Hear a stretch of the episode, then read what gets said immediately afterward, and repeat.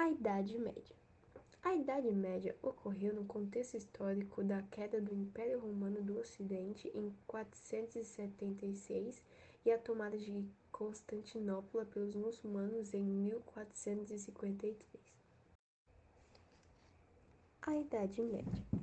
A Idade Média ocorreu no contexto histórico da queda do Império Romano do Ocidente no ano de 476 e a tomada de Constantinopla pelos muçulmanos em 1453. Esse período pode ser dividido em duas fases: a Alta Idade Média, que ocorreu do século V até o século X, e a Baixa Idade Média, que ocorreu do século XI até o século XV. Para entender melhor esse contexto, vamos estudar as origens dos povos. Diferentemente do Império Romano Ocidental, o Império Romano Oriental resistiu às invasões, como as invasões bárbaras, e transformou-se no Império Bizantino. Os bárbaros eram aqueles que não falavam latim e não possuíam os costumes e tradições de Roma. Estes povos viajavam em busca de novas conquistas de terras, invadindo e destruindo as cidades do Império Romano. No século VI, apenas os francos conseguiram se manter de pé o início da Idade Média. O primeiro ponto que podemos apontar como consequência para a Idade Média é a decadência da vida urbana. A economia se tornou agrícola. Os campos não davam conta de alimentar tantas pessoas.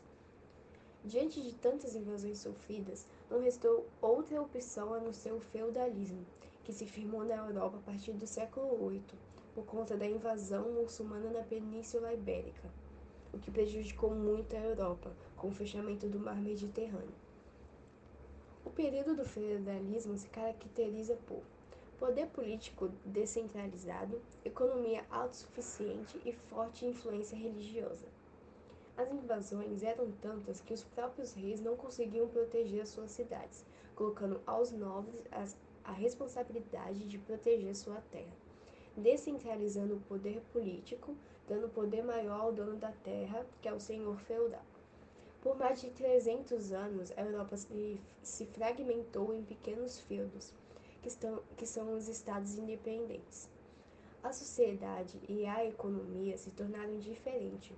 Sua posição social dependia da família que você nascesse, e a economia era feita pela agricultura e pastoreio. Neste período, a Igreja Católica tinha grande poder. O imperador de Roma, Teodósio, tornou o cristianismo a religião oficial do Estado romano, o que deu origem à Igreja Católica, que cresceu e se tornou uma das instituições ocidentais mais poderosas. Seu maior dever era a evangelização. Diante disso foi criado o Tribunal da Inquisição. O Império Islâmico se originou dos povos que habitavam a Península Arábica. Até o século VI, os árabes possuíam vários deuses, não possuíam uma única religião ou política.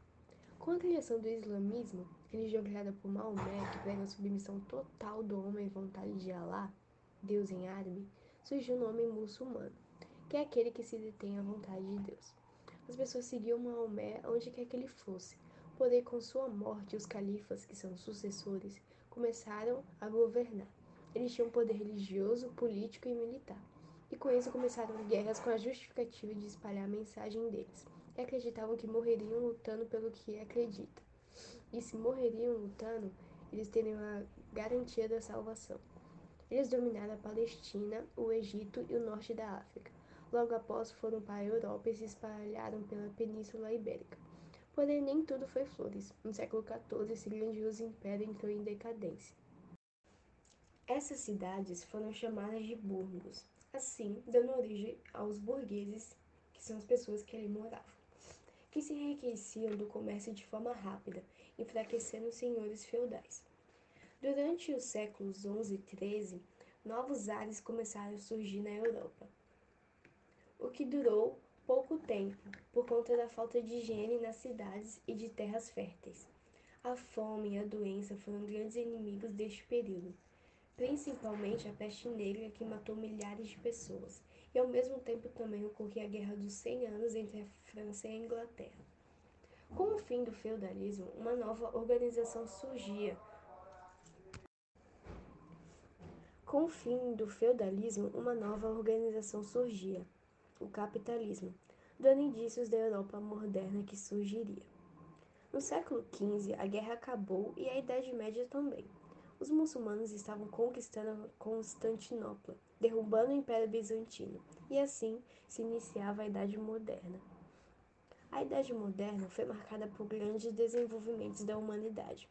Os burgueses estavam aliados ao rei, a arte e a cultura estavam se transformando, deixando a religião de lado e dando origem a novas linhas de pensamento, como os humanistas, que com seu rompimento dos pensamentos da Idade Média, deram origem a um grande movimento, o Renascimento. Era um novo período para a Europa, com o homem sendo o centro do pensamento. Neste período se caracteriza o antropocentrismo, o homem no centro de tudo, o racionalismo, razão humana como base do conhecimento, o individualismo, o artista era sua arte, e o naturalismo, a aceitação da natureza. Neste momento, a maior instituição, que era a Igreja, também sofreu um novo momento, chamado de Reforma Protestante. Liderado por Martinho Lutero, esse momento tinha como intenção reformar e questionar os ideais pregados pela Igreja naquele período. O maior ato desse período foi, sem dúvidas, a pregação das 95 teses na porta da igreja. A igreja era extremamente individualista e, doutrinada, e doutrinava o povo de forma distorcida, vendendo a salvação em forma de indulgências, o que rendia lucro para a igreja. Lutero afirmava que a salvação vinha pela fé, não pelo dinheiro. Ele também traduziu a Bíblia para a língua alemã, que fez com que o evangelho fosse pregado para todos os povos, uma vez que a Igreja Católica detinha o poder da Bíblia, tendo ela somente em latim. Esses ideais se espalharam. Novas linhas do, do cristianismo surgiram, como o calvinismo e o anglicanismo. Porém, a Igreja Católica reagiu, criando um movimento chamado Contra-Reforma, a fim de tentar acabar com o movimento luterano foram criados o Concílio de Trento e a famosa Companhia de Jesus, a fim de espalhar os ideais que a igreja insistia em pregar. Os idealizadores desse movimento também foram caçados e alguns foram mortos pela igreja.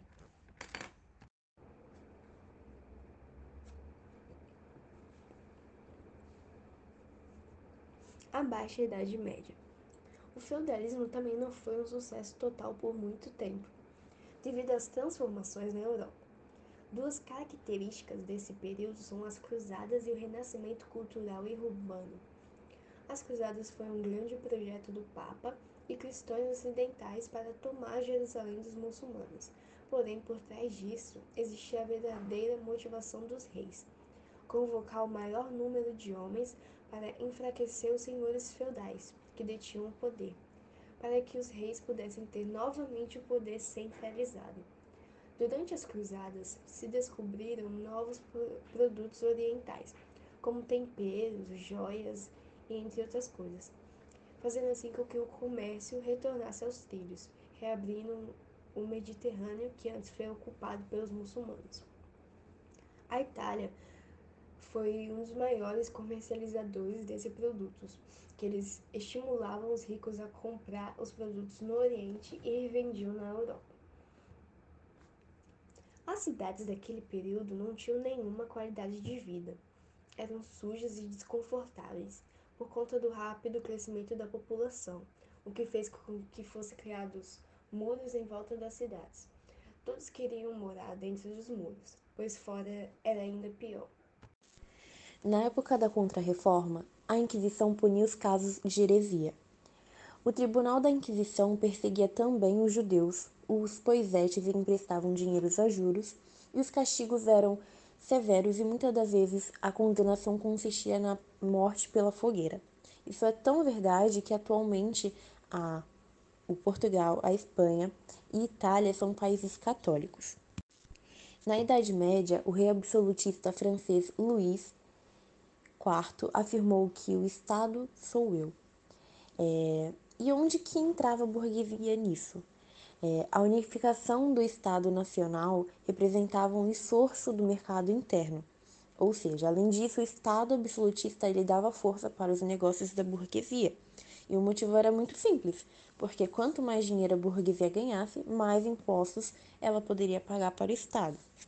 O Estado absolutista, ele visava conciliar os interesses da aristocracia dominante com os grupos mercantil em ascensão, ou seja, eles tentavam harmonizar os interesses dos nobres com dos burgueses e quase todos os postos importantes da burocracia estatal, que são os cargos dos funcionários do Estado, só podiam ser ocupados por nobres.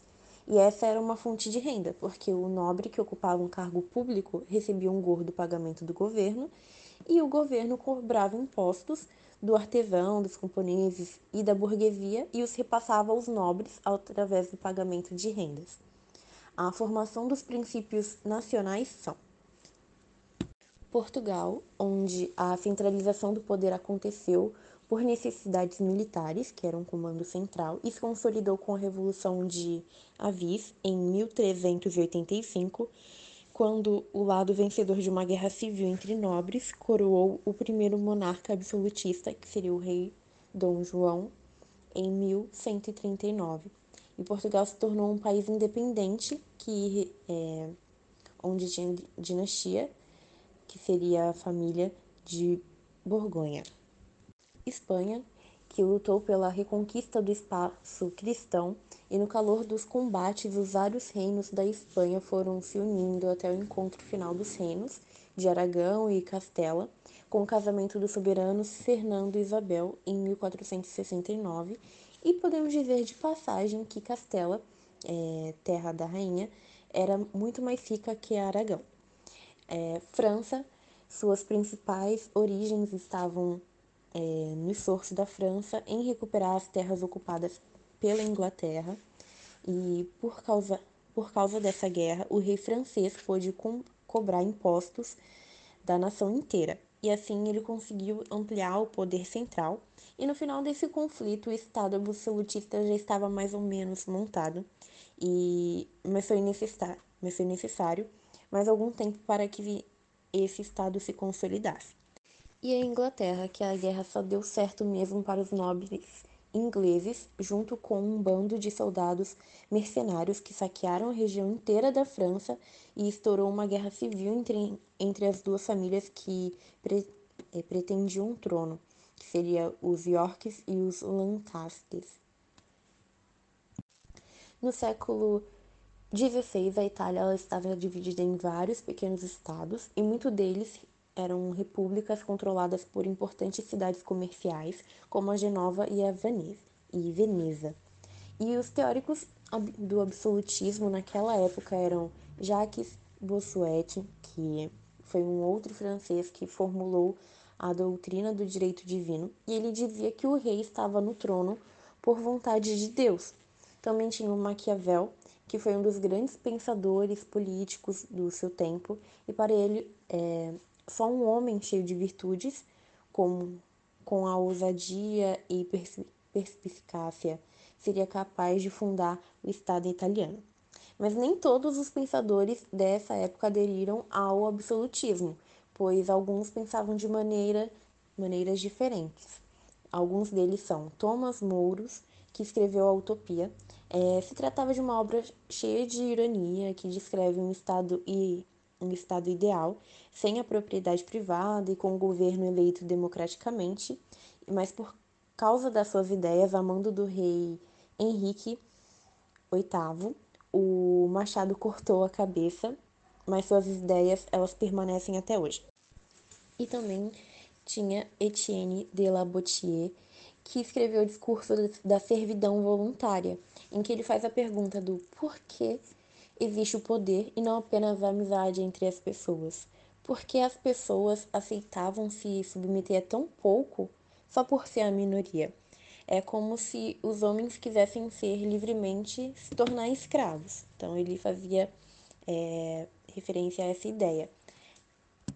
Sobre a expansão marítima, podemos é, falar sobre os produtos que eram os mais procurados pelo comércio europeu, que seriam as especiarias cravo, canela, pimenta, os artigos de luxo que seriam porcelanas, tecidos, seda, marfim.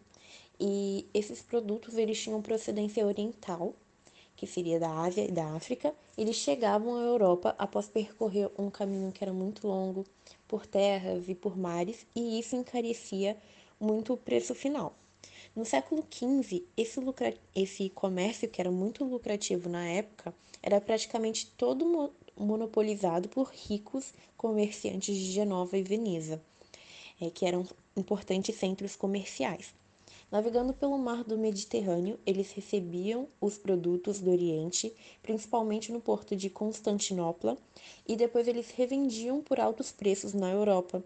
É, e os setores da burguesia europeia, que é a princípio desvinculados dos genoveses e avenisianos, eles empenharam-se em romper esse monopólio de, desses comerciantes. Só que para isso eles buscaram descobrir outras rotas alternativas de comércio com o Oriente. Sobre a expansão marítima, podemos é, falar sobre os produtos que eram os mais procurados pelo comércio europeu, que seriam as especiarias cravo, canela, pimenta, os artigos de luxo, que seriam porcelanas, tecidos, seda, marfim. E esses produtos eles tinham procedência oriental, que seria da Ásia e da África, eles chegavam à Europa após percorrer um caminho que era muito longo, por terras e por mares, e isso encarecia muito o preço final. No século XV, esse, lucra... esse comércio, que era muito lucrativo na época, era praticamente todo monopolizado por ricos comerciantes de Genova e Veneza, é, que eram importantes centros comerciais. Navegando pelo mar do Mediterrâneo, eles recebiam os produtos do Oriente, principalmente no porto de Constantinopla, e depois eles revendiam por altos preços na Europa. É, e os setores da burguesia europeia, que é a princípio desvinculados dos genoveses e avenisianos, eles empenharam-se em romper esse monopólio de, desses comerciantes. Só que para isso eles buscaram descobrir outras rotas alternativas de comércio com o Oriente. Falando sobre as navegações portuguesas, podemos destacar, que havia ausência de guerras no século XV, enquanto vários países europeus estavam envolvidos em confrontos militares, eh, Portugal era um país sem guerras. E a Espanha, por, por exemplo, ainda lutava pela expulsão dos árabes, a França e a Inglaterra encontravam-se é, envolvidas na Guerra dos 100 Anos e essas guerras contribuíram para atrasar a entrada desses países na história das grandes navegações. É... Em 1453, os turcos eles conquistaram a Constantinopla e eles bloquearam o comércio de especiarias que era realizado pelo mar Mediterrâneo. E ou seja, eles tiveram que descobrir novos caminhos para que para o Oriente. Isso significava também conquistar novos mercados de consumidores para que aquele artesanato e as manufaturas europeias. Além disso, a Europa necessitava de gêneros alimentícios e de matérias-primas. E essas necessidades elas só poderiam, só poderiam ser atendidas com a ampliação da mercado com a ampliação de mercados que eram fora do continente europeu. E as minas de ouro e de prata da Europa elas já não produziam a quantidade suficiente de metais preciosos para, para, que se, para gerar essa moeda. É, sobre o mercantilismo, podemos falar que era uma política econômica dos reis absolutos. Através do mercantilismo, o rei controlava o funcionamento da economia do seu país e ele tinha o objetivo somente mesmo de fortalecer o poder dele. Então, com essa definição, acho que fica mais fácil para a gente entender que os estados nacionais eles têm a ver com a expansão marítima. É, por quê? Os participantes da expansão marítima comercial europeia tinham, tinham outro objetivo, que era propagar a religião católica. Mas, na verdade, os líderes envolvidos na expansão marítima eram movidos pela ambição de valer mais é, do que ter mais, valer mais, o que significava ter mais. Outro ponto importante que temos que destacar é a posição geográfica de Portugal. Portugal era banhado em toda a sua costa oeste pelo Oceano Atlântico. Isso facilitou a expansão portuguesa por mares que nunca antes foram navegados. A expansão marítima portuguesa teve como marco inaugural a conquista de Ceuta, em 1415, no norte da África. Dom Henrique, que recebeu o título de O Navegador, participou dessa conquista e, ao regressar para Portugal no ano seguinte, ele organizou no sul do país um centro de pesquisas de navegação na vila de Sagres, a chamada Escola de Sagres, que se tornou mais se tornou o mais avançado centro de, de navegações de, dessa época. E o principal objetivo de Dom Henrique era somente atingir o Oriente e apossar-se do seu comércio. Bom, navegando pela costa do continente africano, os portugueses eles foram estabelecendo feitorias, que eram postos comerciais, pelo litoral, nas quais realizavam lucrativos comércios e eles obtinham ouro, sal, marfim, pimenta, e escravos para trabalhar na Europa. E em 1500, uma nova expedição foi organizada por, por Portugal para as Índias, porém chegaram em, a uma terra até então que era desconhecida, o Brasil. Bom, os portugueses chegaram ao Brasil e eles faziam parte da tripulação experientes, de experientes navegadores como Bartolomeu Dias, Nicolau Coelho, Gaspar Lemos, e o comando coube a Pedro Álvares Cabral, que era um fidalgo, que era um nobre português de 32 anos, sem grande experiência marítima, e no dia 22 de abril, um monte alto e arredondado foi avistado, mais ao sul, que era uma extensão de faixa das terras baixas. Posteriormente, eles alter, é, alteraram-lhe para a terra de Santa Cruz, que permaneceu por algum tempo, e a partir de 1503, aproximadamente, deu-se à nova terra o nome de Brasil.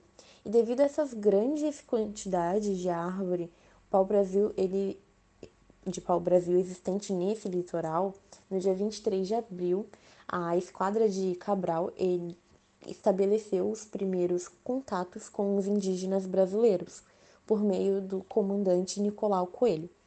É... Pero Vaz de Caminha, através do seu escrivão, mandou uma carta para o rei de Portugal e ele descrevia o lugar onde os navios tiveram sido ancorados e as impressões gerais que os portugueses tiveram sobre as possibilidades de terra. Sobre essas possibilidades de terra, ele se referia à tarefa de converter os índios à fé cristã. E em outros trechos dessa carta de Caminha, fica claro que os primeiros que o primeiro contato entre os portugueses e indígenas, embora fosse um pouco cauteloso de início, foram de cordialidade, porém tal relacionamento é, de, desapareceu com um tempo, um pouco tempo. Em seu lugar surgiu o brutal confronto, que todos sabemos, do conquistador com a população indígena e a colonização espanhola, a conquista colonial de diversos povos do mundo, resultante de expansão marítimo comercial, foi considerado um direito inquestionável da Europa. Mas por que isso aconteceu? Por uma razão muito simples. É, considerando que a civilização europeia é superior às demais civilizações, os europeus julgavam ser no direito de submeter os povos do resto do mundo impondo sua cultura, sua religião. E, e essa crença na super, superioridade da civilização europeia só se baseou principalmente nos seguintes pontos. A Europa ela acreditava que ser um povo superior desde o nascimento. A Europa julgava conhecer a única e verdadeira fé religiosa, que seria o cristianismo e a Europa acreditava possuir o mais avançado estágio de desenvolvimento técnico, científico e artístico. É, tudo isso por, é, por já estar nesse meio de exportação, de exportar a civilização europeia. E essa denominação tem como base a chegada do, de Colombo ao continente americano, aliás, que era um referencial europeu. Muitas dessas nações eram aparentadas outras eram bem diferentes entre si, e falavam línguas diversas e tinham culturas distintas. Na América, as sociedades indígenas que se formaram tiveram evolução diferenciada nas várias partes do continente e por, por volta de 1492. Alguns dos povos que chegaram nesse continente por volta de 1492 foi a civilização maia. A economia dos maias se baseava principalmente no cultivo de milho, de feijão e batata doce. A sociedade ela era dirigida por poderosos sacerdotes e no setor cultural, os maias construíram grandes templos, pirâmides e observatórios de astronomia. Eles criaram também um calendário bastante preciso de um sistema de escrita e desenvolveram a pintura mural e a arte, a arte de, de mexer com cerâmica, e na época da chegada do, dos colonizadores espanhóis, no final do século XV, a civilização maia estava sendo dominada pelos astecas. Agora, sobre as, a civilização asteca, eles desconheciam o uso do ferro, da roda, dos animais de carga. Eles dominavam, entretanto, a técnica de ouriversaria, que eram trabalhos manuais com ouro da cerâmica, também da tecelagem, e os astecas construíram grandes templos religiosos também, desenvolveram a escrita primitiva e também criaram um calendário próprio. A história da conquista do, do Império Azteca pelos espanhóis teve início no ano de 1519, quando Hernán Cortés desembarcou na península de Yucatán e combinando a violência e a habilidade, o Cortés prendeu o imperador azteca Montezuma e saqueou a cidade de Tenochtitlan. E agora a última civilização, que seria a civilização Inca, o Império Inca, com a, capitani, com a capital na cidade de Cusco, Cordilheira dos Andes, era governado por um imperador considerado um deus, que seria o filho do sol, um deus Inca, para governar o para governar, o imperador Inca contava com chefes militares, governadores de províncias, sacerdotes e outros muitos funcionários. E a economia dos Incas eles se baseava-se no cultivo de milho, batata e tabaco, e eles desenvolveram a tecelagem, a cerâmica, a metalurgia do bronze e do cobre, e eles sabiam trabalhar com metais preciosos, com ouro, prata e utilizavam a lhama como um animal de carga. Eles construíram também palácios, templos, estradas pavimentadas, aquedutos e canais de irrigação em 1533. Pizarro conseguiu invadir a capital inca e desestabilizou todo o império. No sistema colonial, a gente tem a metrópole, que é o país é, que comanda a colônia, né? A colônia de exploração, que no caso é a região que é comandada e subordinada pela metrópole, o pacto colonial, que nada mais é que a relação de domínio político e econômico que a metrópole tem sobre a colônia, né? E a regra básica do pacto colonial, onde a colônia só podia produzir o que a metrópole não tinha condição de fazer. Ou seja, se Portugal é, tivesse condição de fabricar é, açúcar, o Brasil não fabricaria. Funcionaria desta maneira, né? Existiam dois tipos de colônia: as colônias de povoamento e as de exploração. As colônias de povoamento eram aquelas onde não tinham o interesse em, em exploração, em explorarem, em ganhar dinheiro em cima delas. As colônias de povoamento, elas só produziam o suficiente para elas se manterem. Então, eles tinham uma mão de obra livre, eles eram eles tinham uma policultura, ou seja, eles cultivavam vários produtos, e tudo isso é porque os europeus conseguiam ver ali naquelas regiões é, possibilidades de recriar o, o, através do meio físico e geográfico o padrão que eles conseguiam produzir na Europa. Então, não eram colônias com objetivo 100% econômico do país, entendeu? Da metrópole. Já as colônias de exploração, 100% do que se produzia era único e exclusivo para uso da metrópole. Era apenas, tipo, com, com fim é, econômico, sabe? Eles não tinham interesse em povoar aqui para fazer da, da, da colônia de exploração um local para se habitar, um local para se morar. Não, era um lugar para se ganhar dinheiro.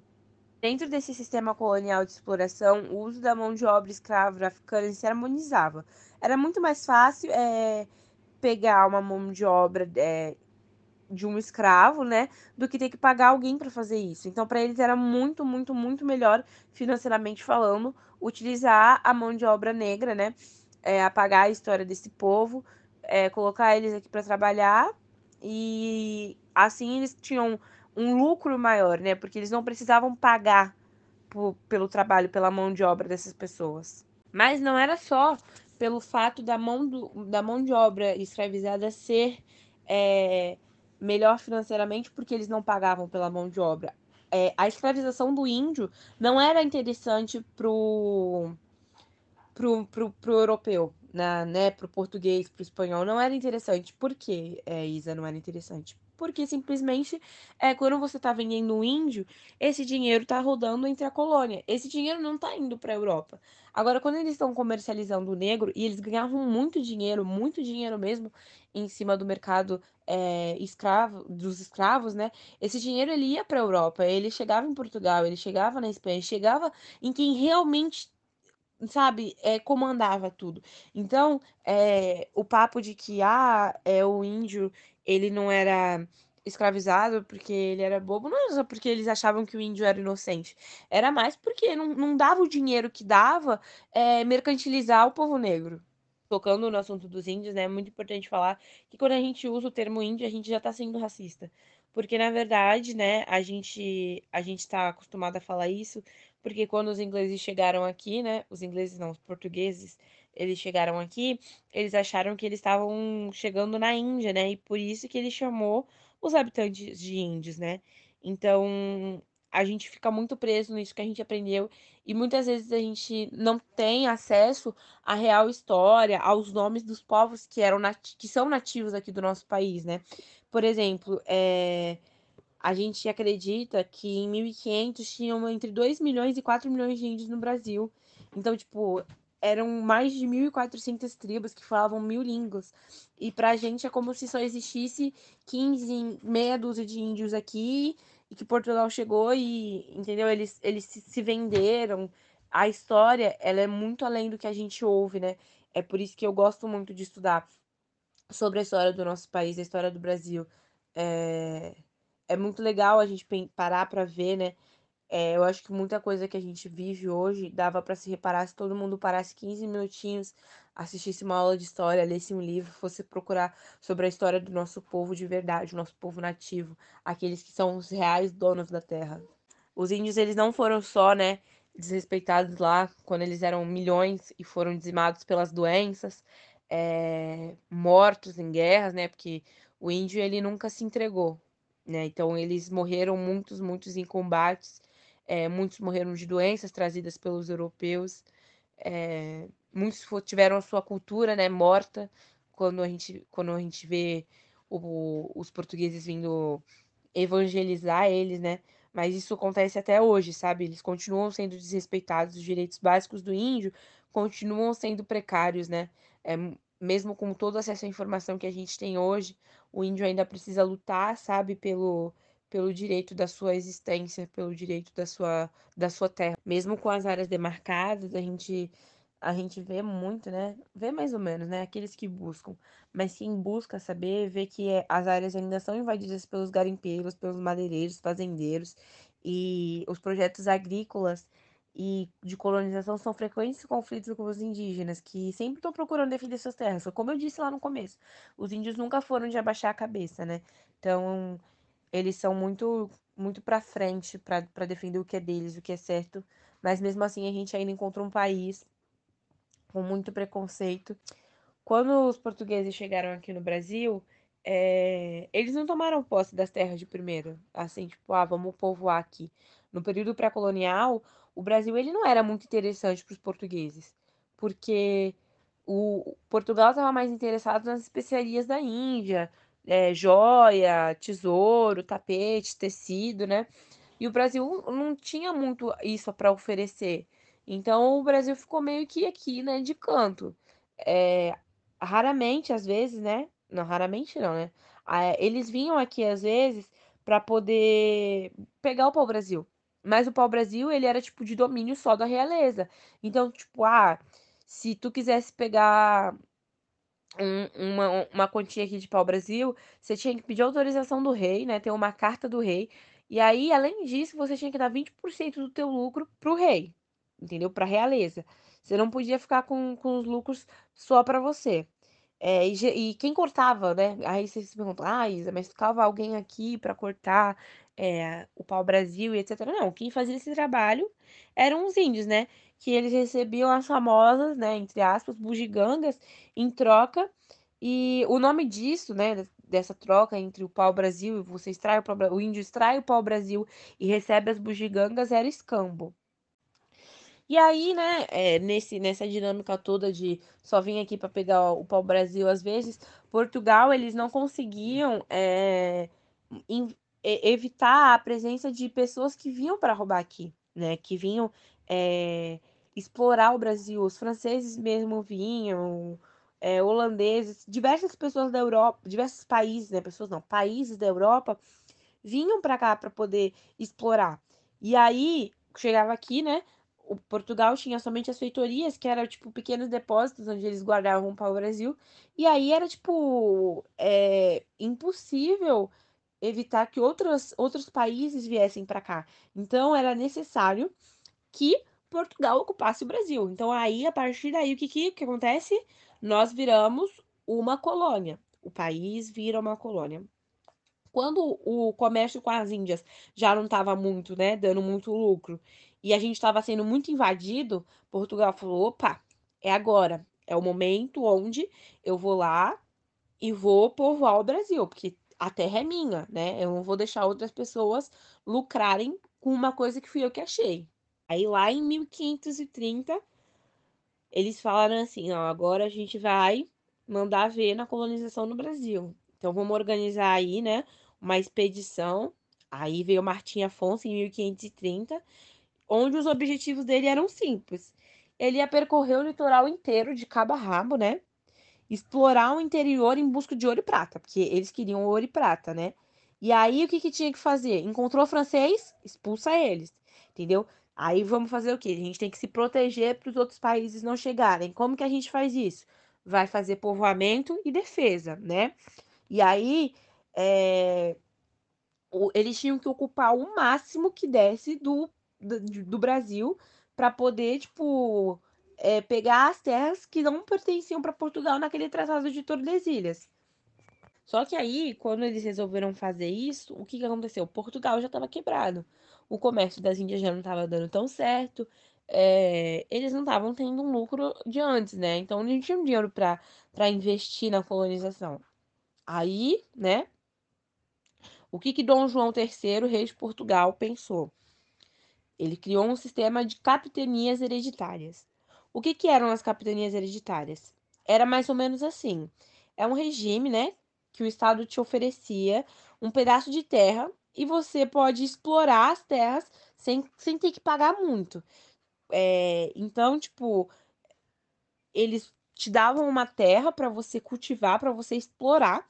Você pagava uma quantia para o rei e dentro dessa terra você podia ter uma série de privilégios, amplos poderes, títulos de nobreza e tudo mais. E tudo isso era tipo uma forma que Portugal encontrou de colonizar o Brasil sem precisar gastar muito, porque, ou seja, eles recebiam dos, dos donatários, né, que no caso eram os administradores das, das capitanias, 20% do ouro e da prata, né, é, o, os impostos, né, o monopólio das drogas e especiarias, né, e, 20, e o dízimo devido a Deus que ficava, né, com, com o rei, porque o rei era considerado intermediário de Deus é, as capitanias elas eram indivisíveis. Elas eram hereditárias, né? Passava de pai para filho, porém elas eram indivisíveis. Então só o filho primogênito poderia herdar a capitania. O regime das capitanias não deu certo, porque, né? As pessoas não tinham é, interesse, faltava recurso, é, faltava apoio, né? Do material da coroa fora a distância da metrópole, ou seja, Portugal fica muito longe do Brasil. O pessoal não queria sair lá de Portugal para vir para cá para pagar para explorar uma terra e ainda pagar para o rei. Então, o que, que a coroa portuguesa pensou? Vamos fazer um governo geral. Mas, Isa, quando as capitanias deram errado, elas foram extintas? Não. Algumas capitanias deram certo. Por exemplo, a capitania de Pernambuco. E a existência do governo geral não anulava a existência da capitania de Pernambuco e das outras capitanias que deram certo, apesar de terem sido poucas. Além do, da, da falta de interesse né, das pessoas, ficou meio que bagunçado é, para a coroa portuguesa o controle das coisas. Então, como eu disse, eles criaram um governo geral. E a ideia do governo geral era retirar as regalias dos donatários, ou seja, ó, vocês vão comandar aí a terra de vocês, mas quem comanda vocês sou eu. Logo, né, o comando, a regra geral era de Portugal, o que valia era o que a coroa portuguesa dizia.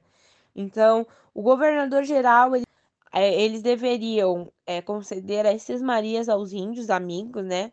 O que é muito ironia, porque como é que você vai doar uma coisa que já era dos índios? Enfim. É... O governador geral, ele também tinha que defender a costa, né? No caso, o litoral aqui, dos ataques promover é, a construção de navios e obrigar os senhores de engenhos a construir torres fortes para proteger as suas propriedades. Além disso, né, claro que explorar as terras do interior, percorrer todas as capitanias e prestar contas ao rei. Porque, como eu disse lá no início, o que, que Portugal se incomodou com as capitanias hereditárias, além da falta da dificuldade econômica, a falta de controle. Então tem que estar sempre o governador geral indo lá falando: olha, meu rei, hoje aconteceu isso, exploramos isso, arrecadamos isso, tá aqui a sua parte, sei lá o quê era obrigação do governador geral estar tá sempre mantendo a coroa portuguesa informada. Nós tivemos como primeiro governador geral Tomé de Souza. É, na administração dele, a gente teve a fundação da primeira capital do Brasil, né, Salvador. E o nosso segundo governador geral foi Duarte da Costas, que foi no período, acho que 1553, e ele enfrentou muita dificuldade na administração dele, com as revoltas dos índios na Bahia, os franceses invadindo a, ba a Baía de Guanabara e vários atritos com os colonos. A galera tava, né, daquele jeito. O nosso terceiro governador-geral foi Mendes Sá, né, que destacou por ter expulsado os franceses do Rio de Janeiro, colocou os caras para correr, né? O quarto governador-geral foi Dom Luiz Fernandes de Vasconcelos. Ele não chegou a assumir o cargo, ele foi assassinado em alto mar pelos franceses. Aí de 1572 a 1578, mais ou menos, né? A administração colonial foi dividida por ordem do Dom, do rei Dom Sebastião. É, e aí a gente dividiu o Brasil em dois governos gerais. O governo do norte, que era comandado pelo Dom Luiz de Brito e Almeida, né? Que era em Salvador, a sede. E o governo do sul, que era comandado pelo Dom Antônio Salema, onde a sede era no Rio de Janeiro. E essa divisão, ela tinha como objetivo proteger os litorais sul e norte de invasões estrangeiras. Em 1578, a gente tem é, o resultado negativo é, dessas, dessa divisão, entendeu? Então aí a gente vai lá e reunifica o governo geral para um só, e aí a gente nomeia o Lourenço da Veiga como governador geral do país. Quando tudo isso acontecer aqui no Brasil, é, lá em Portugal, 1538, o governo de Portugal era comandado pelo rei, né, Dom Sebastião. E aí esse cara inventa de ir para África lutar, né, contra os árabes. E aí nessa aventura ele morre, né? E aí era uma aventura considerada muito muito arriscada, absurda. Não era uma coisa normal de se fazer, né? É... E aí, como Dom Sebastião ele perdeu a vida, né? Ele morreu, ele deixa vago o trono de Portugal. E aí, como é que funciona o, o sistema lá da monarquia? O próximo, né? O filho, o herdeiro mais, mais próximo, né? Assume o cargo. Só que o cara era tão novo que ele nem tinha filho. E aí o herdeiro mais imediato era um cardeal, né? E aí esse cardeal era Dom Henrique, que foi pro proclamado rei de Portugal. Mas, pô, Dom Henrique já era velho, né? Ele era cardeal, logo ele não podia dar, dar continuidade à coroa. E aí, logo assim em seguida, acho que 1580, ele morre, né? E aí acontece o quê? Uma disputa de pretendentes ao trono, porque não tinha outra pessoa para substituir. E aí tinha que ser alguém que tivesse ou casado com uma princesa de Portugal, ou que tivesse alguma linhagem de realeza. E aí, Filipe II, rei da Espanha, né? Acabou o quê? Sendo rei de Portugal, porque ele era casado, né? Com, a, com uma princesa portuguesa. E aí acontece a União Ibérica, onde Portugal e Espanha se tornam é, um só. E aí, logo que acontece, todas as colônias que eram de Portugal passam a ser da Espanha também. E aí o Brasil pertence à Espanha. A União Ibérica ela durou 60 anos, né? E aí praticamente não mudou nada, né, na nossa na dinâmica de administração aqui do país. Porém, a, a União Ibérica teve fortes consequências para Portugal. Por quê? Porque Portugal era muito aliado da, da Holanda, né? É, só que a Holanda não era muito amiga da Espanha. Então acaba que Portugal perde apoio é, da sua, de uma das suas maiores aliadas, muito forte, né? E aí, é, como vingança, Felipe II, né, que ele é espanhol, ele proíbe as colônias pertencentes ao Império, é, ao Império de comerciarem com os holandeses. Então acaba que vira uma guerra, né? Então logo o Brasil também fica proibido de comercializar com a Holanda, entendeu? E aí acontece o quê? Aí os, os holandeses eles decidem, né? Por, através de uma, uma junta aí, uma galera deles, e eles decidem conquistar o Nordeste brasileiro e se apoderar da produção de açúcar do país. E aí, nessa rápida e frustrada tentativa de se estabelecer, de voltarem a se estabelecer na Bahia, né? É, os holandeses eles ocupam com sucesso a capitania de Pernambuco, que no caso era a capitania mais rica da época, é, por causa da produção do açúcar mesmo, né? E aí, a partir dessa base, né, entenderam o seu domínio sobre grande parte do litoral nordestino, onde eles ficaram de 1630 até 1654. É, o Brasil holandês, né, o Brasil sob domínio holandês, ele era comandado pelo Conde João Maurício de Nassau-Siegen. Ele era o governador geral do Brasil holandês.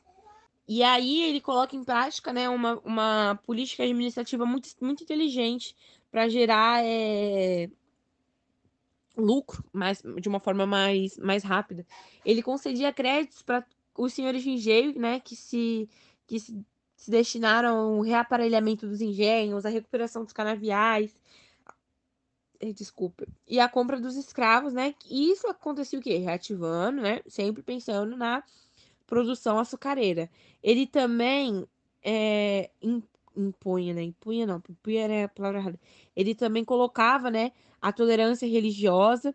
Então, no governo de Nassau, catolicismo, judaísmo, protestantismo, entre outros, eles eram respeitados é, pelo governo holandês porque eles não tinham é, como objetivo expandir a fé religiosa deles. É, por, entretanto, né, a religião oficial do Brasil holandês ela era o calvinismo, sendo por isso a mais incentivada, mas não era a imposta, né, pelo, pelos holandeses. Em vida cultural, é, o governo de Nassau ele promoveu a vinda de artistas médicos, cortar, né? A vida cultural aqui com o governo de Nassau ela era muito, muito mais ativa. Ele sempre trazia a vinda de artistas, de médicos, de astrônomos, naturalistas, para poder trazer é, ao povo um, um contato com a arte, né? Porém, como nem tudo são flores, né? Apesar de Maurício de Nassau receber um prestígio assim gigante, ele era considerado um dos caras mais legais é, como administrador, né? Ele se desentendeu com a Companhia do, das Índias Ocidentais. Os líderes da companhia o acusavam, né? Acusaram ele de ter roubado dinheiro e aí queriam limitar os poderes dele. E aí ele pegou e falou assim: "Não, pô, vocês não estão entendendo os problemas que esse local, esses locais têm e estão querendo agir com ganância".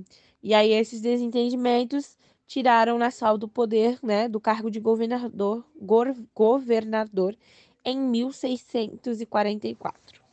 Aí, retomando aquilo que eu disse, é, para Portugal foi muito maléfico a união com a Espanha, e só em 1640 consegue se libertar da Espanha, né? Quando o Duque de Bragança ele recupera a coroa portuguesa e recebe o, o trono, né? E o título de Dom João IV. E aí começa a dinastia dos Braganças, né? Então, ou seja, né, os próximos governadores de Portugal seriam da mesma família, que no caso era a família Bragança.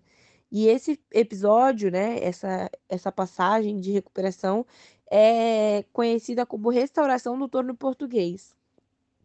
E aí, quando Portugal volta a ser um reino independente, ele negociou um acordo de paz de 10 anos com os holandeses, que ainda estavam aqui no Brasil, né?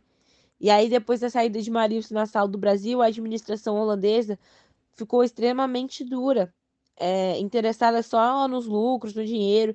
Lembra que era uma. Antigamente era uma. Quando Nassau estava no poder, né? Era uma administração cultural, uma administração tolerante, com concessão de créditos e tudo mais. E aí, quando isso começa a acontecer, né? é, a Companhia das, das Índias Ocidentais ela fica pressionando né, os senhores de engenho para aumentar a produção, para pagar mais impostos, liquidar as dívidas atrasadas. E aí, quando eles começaram a confiscar o, os engenhos dos proprietários, né? E aí, com a companhia ameaçando o pessoal, né? É, a tolerância religiosa, como eu disse, tinha acabado, né? Os católicos eles estavam proibidos de, de protestar a sua fé, de livremente, sabe, abertamente, como era antigamente. E aí, com isso, se inicia a luta pela expulsão dos holandeses, conhecida como Insurreição Pernambucana. Em 1654, após diversas derrotas, a Holanda se rende e aí Portugal assume o comando novamente da região açucareira do Nordeste do Brasil. É... Quando, a gente, quando termina né, a União Ibérica, Portugal está falido, né? É, economicamente falando. E ele dependia do, do comércio colonial. Então, é, ele precisava encontrar soluções para isso. E como que Portugal é, foi buscar soluções? Com os países que, no caso, eram seus aliados, né? Como, por exemplo, a Inglaterra. E aí, uma forma de sair da crise econômica que eles acharam foi recorrer à Inglaterra, assinando diversos tratados econômicos. E, por outro lado, ele adotou uma política rigorosa em relação ao Brasil, porque era uma das poucas colônias que eles tinham. Então, Dom João IV, ele tinha Brasil como, né, o pote de ourinho dele. E aí, é, com os tratados assinados com a Inglaterra, Portugal receberia basicamente uma proteção política, né, e produtos manufaturados em troca de vantagens na exploração colonial concedida aos ingleses. No começo, né, do crescimento do país, é, a, terra era, a terra do Brasil ela era limitada pelo Tratado de Tordesilhas, era dividida para o leste a Portugal e oeste para a Espanha. Só que aí para a França e para os outros países da Espanha falavam assim, pô, nada disso está escrito na Bíblia, né? Então por que que eu vou respeitar esse Tratado de Tordesilhas? É um, a terra é de todos, né? Então aí começa uma invasão né, dos, dos países de lá para começar expedições aqui dentro do nosso país. E aí, beleza, né?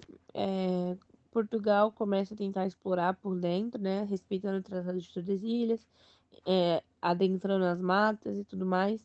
E aí a gente se pergunta, né? Beleza, a gente entendeu, né, como que funciona, é mais ou menos, tal. A gente sabe que Portugal precisava gerar lucros, mas como que eles faziam isso, Isa? E aí a gente vai falar sobre isso agora neste pedaço do podcast. É, a economia colonial do Brasil, ela era basicamente assim, Portugal eles chegaram aqui procurando pelo ouro. Lembra que eu disse lá no início da minha fala é, que no começo o Brasil não era tão interessante, né? Porque não tinha ouro, né? E aí o ouro ele só vai ser descoberto lá, lá pra frente, né? Lá no século XVIII. E aí eles falam assim, pô, mas a gente tem uma terra aqui muito boa. E aí o que, que a gente vai fazer? O clima daqui é muito interessante. É muito bom para plantar. Não vão plantar o quê?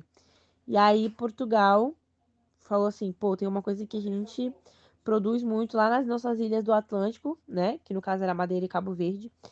E aí eles decidem que vão cultivar açúcar. Pô, gente, o açúcar naquela época, ele era tipo ouro, sabe? Era como se fosse ouro. É, era uma das, das especiarias mais apreciadas do mercado europeu, porque lá eles não conseguiam cultivar. Então, para eles, açúcar era ouro. E, meu, aqui no Brasil, as condições ecológicas eram perfeitas para a produção do açúcar. Isa, mas como que funcionava a produção açucareira? Pô, eles tinham que produzir muito, né? Porque, como eu disse, Portugal precisava de dinheiro e o açúcar era como ouro. Então, eles precisavam produzir em larga escala, né? Para poder exportar. E para isso eram necessários grandes latifúndios, que no caso seriam grandes propriedades, né? Não que hoje em dia a gente não tenha latifúndios, né? Eles ainda são oh meu Deus, um problema pro, pro nosso país. E aí o Brasil era uma monocultura exportadora. A gente só produzia açúcar. Porque deu tão certo é, o açúcar aqui no Brasil e ele tinha um, um valor comercial tão alto e, lucro, e lucrativo no mercado europeu que a gente não precisava é, exportar mais nada. Só o açúcar já era o suficiente. Apesar do, como eu disse lá na parte da escravidão, de, de escravizar o índio ser uma coisa interessante, entre aspas, não era tão lucrativa, né? Como, como a mão de obra africana, a mão de obra escrava africana. Então, é óbvio que quem trabalhava, né, nas, nos latifúndios, na exportação, eram os negros, né? E aí a gente acaba se perguntando, e como é que era, né? É, os, a relação dos negros, escravos, né, com, com seus senhores, né? Eles estavam sempre buscando reagir, né? Sempre reagir à escravidão contra. Muitos fugiram, né, em busca da liberdade, fundavam comunidades que eram chamadas de quilombos, né? E no, no Brasil colonial a gente teve muitos e muitos quilombos. E o mais famoso, né, que a gente conhece até hoje é o famoso quilombo dos Palmares. Palmares foi o maior dos, dos, Palmares foi um dos maiores quilombos que a gente já fez. Ele foi um terror dos latifundiários. Foi formado por negros fugidos na época da invasão holandesa a Pernambuco. Eles rumaram em direção à Serra da Barriga, em Alagoas. A República de Palmares agrupava mais de 20 mil pessoas que viviam da coleta da caça, da pesca e da agricultura. Era um estado poderoso e organizado em classes sociais que resistiu por 65 anos. Palmares era o pesadelo dos opressores, que organizavam expedições militares para eliminar o quilombo, mas eram derrotados pelas astúcias dos negros. Zumbi foi o último rei dos Palmares, e para ele não haveria paz enquanto existisse a escravidão. Depois de tantas derrotas para os quilombolas, o governo contratou o bandeirante Domingos Jorge Velho, que acabou vencendo Palmares em 1695. Palmares durou quase um século, e para destruí-lo, os portugueses usaram mais soldados do que os necessários para expulsar os holandeses. Matando o zumbi, os senhores de escravos pretendiam intimidar os negros. Entretanto, zumbi permaneceu vivo, como um símbolo da resistência negra à violência da escravidão. Hoje, no dia 20 de novembro, nós comemoramos a morte de Zumbi como o Dia da Consciência Negra. O açúcar era produzido em grandes engenhos, que eram compostos por moenda, caldeira, casa de purgar, que faziam nada mais do que a parte do processo da produção do açúcar. Na casa grande era onde morava o senhor do engenho, que no caso eram os donos dos engenhos. Nas senzalas era onde moravam os escravos, mas a gente também tinha dentro dos engenhos estrebarias, oficinas e entre outros cômodos. A queda da produção de açúcar aconteceu quando os holandeses pegaram o conhecimento que eles tinham aqui no Brasil e começaram a aplicar nas Antilhas. E aí eles pararam de precisar do açúcar de Portugal. E aí então o que, que eles faziam? Começaram a comercializar o açúcar que eles produziam, né, mais barato, e isso aí prejudicou fortemente Portugal. E aí a produção do açúcar aqui, óbvio que caiu. Mas também, além da, da produção holandesa, o açúcar de beterraba começou a ser produzido em grande escala na Europa. Ah, Isa, mas aí como é que ficou a situação? Decaiu em todos os centros do Brasil a produção de açúcar? Não. Enquanto em Pernambuco estavam decaindo, a Bahia e o Rio de Janeiro estavam se consolidando na produção. Tanto que no final do século XVII, a Bahia passou a ser o maior produtor de açúcar do Brasil. No mesmo século, a gente dá início à produção do tabaco, mesmo que em menor escala. E a Bahia era, mais uma vez, o destaque de produção, a maior produtora. E o tabaco era um sucesso na Europa e era muito utilizado como moeda de, de troca no tráfico de escravos, porque era muito famoso ali na, na, na costa da África. Só que aí você lembra que lá no começo eu falei que o foco era sempre os metais preciosos? E aí, com a queda do açúcar, é óbvio que isso se reforçou. Então, a coroa portuguesa resolveu dar recompensa para quem achasse os ouros, né? É, as primeiras grandes minas no Brasil é, foram descobertas na última década do século XVII, em 1990, 1693 e 1694, e fizeram nossos colonizadores sorrir novamente de satisfação. E é claro, né, que é com a perspectiva da da descoberta, né? Veio mó gente, mó galera pra cá.